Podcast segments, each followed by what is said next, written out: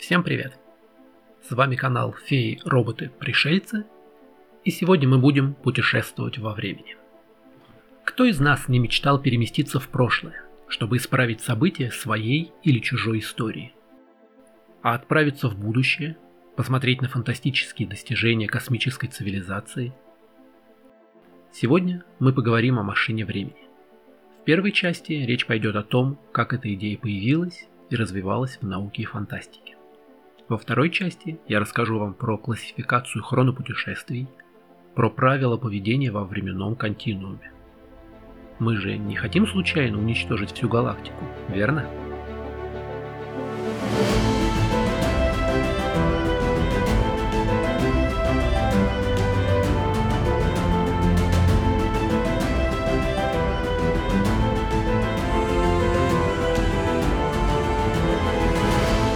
Начнем с того, что путешествие во времени – это одна из тех тем, где наука сплетается с популярной фантастикой. И сложно сказать, что на что влияет. Физики разрабатывают теоретические модели, которые в воображении писателей разрастаются до целых миров. И наоборот, фантастические произведения дают повод для серьезного анализа, а иногда даже наталкивают исследователей на новые идеи. Те же кротовые норы – Парадокс дедушки, петля времени, которые будут упомянуты ниже, использованы в сложных математических моделей с кучей формул. Концепция времени существует с зари человечества. Сезоны года, движение небесных тел, взросление человека – все это служило мерой отсчета, символами его течения. Время сравнивали с рекой, с текущим песком – в зависимости от культуры и эпохи оно представлялось то вечным кольцом, и люди были уверены, что все вокруг постоянно и неизменно. Где-то верят, что время движется назад, и из золотого века мы все попадаем в хаос. С эпохи нового времени сформировался привычный нам взгляд на историю, развитие вперед, от простого к сложному. Но всегда и везде время было для нас одним из базовых свойств реальности.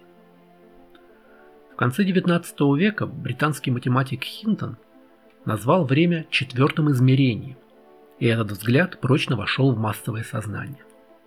Действительно, если у какого-то предмета есть длина, ширина и высота, но он не занимает ни одного мига во времени, можно ли говорить о том, что этот предмет существует?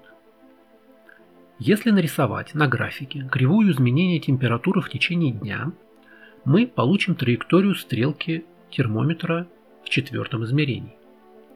Отсюда вытекает и следующая мысль. Если мы можем двигаться в трех измерениях, подвластно ли нам четвертое? Первые произведения, посвященные путешествиям в будущее, можно найти уже в 18-19 веках. В основном это были назидательные работы в жанре утопии, в которых рассказчик засыпал на несколько столетий чтобы проснуться в новом мире, устроенном совсем иначе. Первые романы в жанре настоящей фантастики тоже не лишены социальной составляющей. Это роман Марка Твена «Янки при дворе короля Артура», задавший новый штамп «Попаданцы в прошлое», и «Машина времени» Герберта Уэллса. Путешественник во времени долго изучает общество будущего, где человечество разделилось на рабочих морлоков и изнеженных слабых элоев. Но в этом романе уже заложены многие элементы, которые сформируют жанр научной фантастики. Это и концепция четвертого измерения, сама идея о том, что можно путешествовать э, во времени с помощью технического устройства, созданного человеком. Понимание того, что в будущем все будет по-другому и нужно будет налаживать контакт с далекими потомками. Путешествия во времени всем понравились и прижились в жанре, который мы знаем как научная фантастика. На 20-30-е годы 20 века пришелся расцвет Fiction, рассказов и повестей, которые публиковали в массовых издательствах. В фантастике появилось больше приключений и меньше морализаторства – Храбрые герои, юные принцессы, которых нужно спасать от инопланетных монстров. Заодно навеки был подорван авторитет фантастики как серьезного жанра. Зато тогда же были сформированы и основные жанры и поджанры. Были поставлены вопросы, можно ли изменить прошлое и будущее. Что будет, если в прошлом убить собственного дедушку? Какая ответственность лежит на путешественниках? И вообще, можно ли изменить судьбу? Золотой век научной фантастики, середина 20 века, дал нам целую россыпь отличных произведений про машину времени. Некоторые из них еще будут упомянуты как примеры того или иного подхода к проблеме изменения реальности. Роберт Хайнлайн, Айзек Азимов, братья Стругацкие, Гарри Гаррисон, многие другие писали про путешествия во времени и давали научное обоснование этого явления. В большинстве случаев фантастика позволяет путешественникам двигаться туда и обратно. Действительно, если мы хотим не просто съездить в один конец, но и вернуться, нам нужно уметь двигаться во времени вперед и назад. Однако все равно можно разделить все путешествия во времени на два больших типа – путешествие в прошлое или в будущее.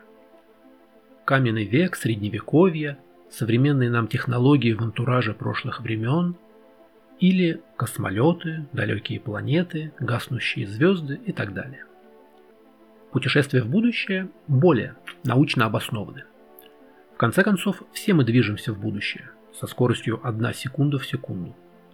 А что, если ускорить этот процесс? Тогда можно попасть в следующий век или даже тысячелетия, не прибегая к нарушению законов физики и не требуя новых магических технологий. Ускорить время можно разными способами. Можно погрузить человека в долгий сон. Если поспать какое-то время, и самое главное проснуться невредимым, то человек из прошлого окажется в далеком будущем. Мы видели такое в романе «Когда спящий проснется» все того же Герберта Уэллса. Эта книга стала основой для целого цикла комиксов в Америке 30-х годов. К этому способу прибегал герой Роберта Хайнлайна в романе «Дверь в лето», во многих произведениях твердой научной фантастики прибегают к криозаморозке. Вспомните фильм «Аватар» Джеймса Кэмерона. Полет от Земли до Пандоры длится около шести лет, но большую часть времени колонисты проводят в анабиозе. А если нужно долететь до далеких планет, то заморозить поселенцев на корабле поколений можно и на несколько столетий. Кстати, такой способ путешествия в будущее уже перестал быть совсем фантастикой. Я говорю о криогенике, посмертной заморозке тела. Уже несколько лет существуют компании, которые обязуются заморозить тело клиента в жидком азоте и поддерживать его в таком состоянии до тех пор, пока наука будущего не пробудит его к жизни. Есть много споров о том, насколько это этично, разумно и теоретически возможно, но это уже есть. Еще два надежных способа оказаться в будущем дает нам Альберт Эйнштейн – как известно, специальная теория относительности замедляет время с ростом скорости. На Земле мы этот эффект почти не замечаем.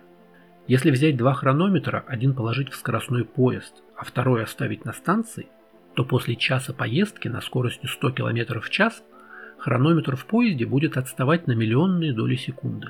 Хотя даже этот незначительный эффект приходится учитывать, корректируя точное время на спутниках GPS.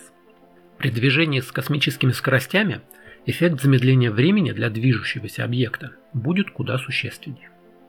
При скорости в 10% от скорости света в корабле пройдет год, а на Земле за это время год и два месяца. Чем ближе к максимально допустимой скорости, тем больше будет эта разница.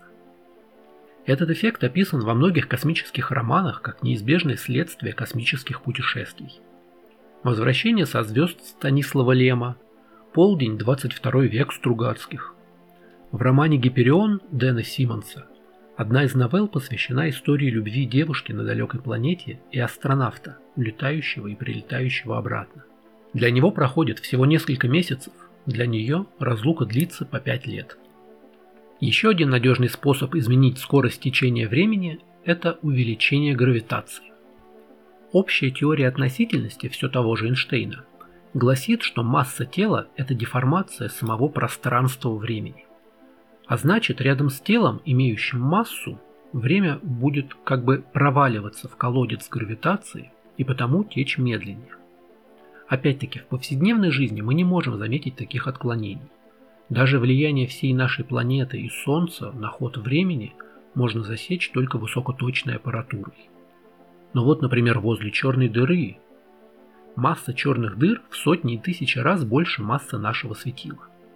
Расчеты показывают, что если провести несколько часов на такой орбите, то для остальной Вселенной могут пройти года и века.